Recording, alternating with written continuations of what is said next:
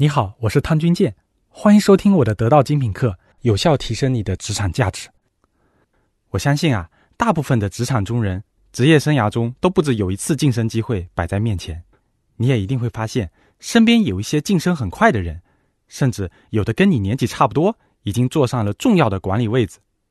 但是呢，可能你工作多年，始终啊还是一个中基层的员工，也许是因为各种原因，比如开窍比较晚。不知道怎么经营自己，不知道怎么和上级相处等等，也可能啊，你频繁跳槽，结果却是越跳越糟。还有可能，你在不远的将来就面临着一次晋升的机会，你很想好好的把握。我的这堂课对那些工作有一定年限、已经进入职场上升通道的人有用，对刚刚加入职场的人一样有用，因为啊，它本质上是帮你改善工作方法。实现你职场价值的最大化，而且这些道理和方法，你越早知道越好。我有着十几年的职场经历，大学毕业后就加入了保洁公司，很多人都称他是职业经理人的黄埔军校。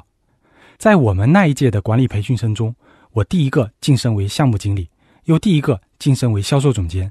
目前啊，我是一家互联网创业公司的创始合伙人，同时领导着人力资源模块。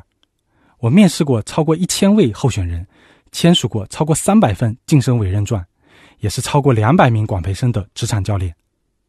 正是因为有了大型外企和草根创业的双重职业经历，所以我拥有丰富的职场视角。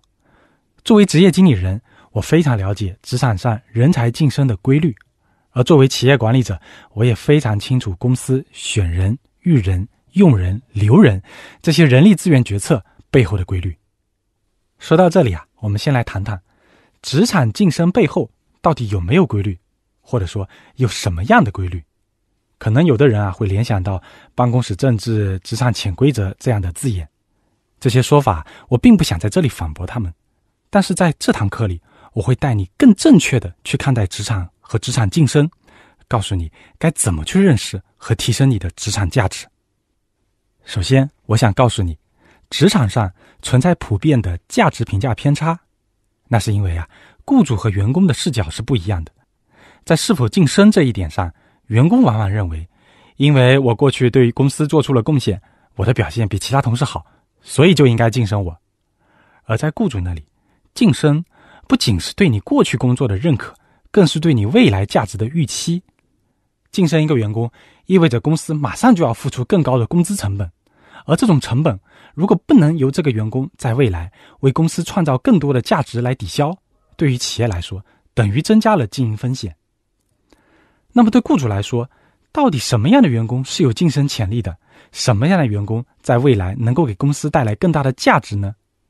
简单说起来啊，有三个要素：第一，出色的业绩；第二，职场领导力；以及第三，职场能见度。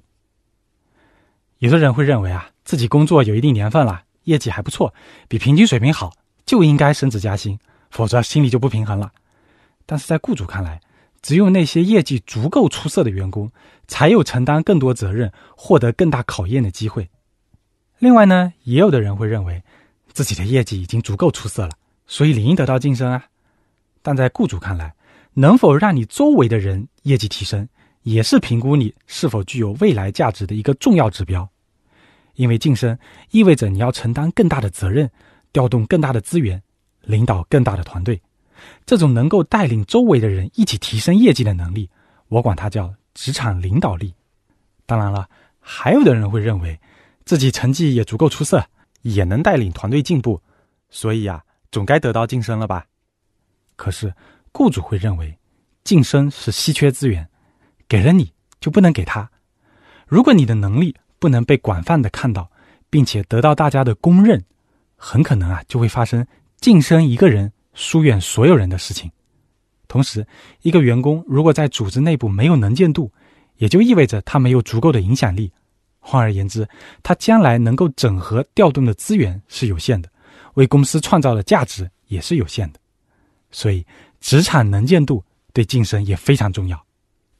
个人业绩、领导力和能见度之间的关系，用一个比喻来概括啊，叫蛋糕上的奶油和樱桃。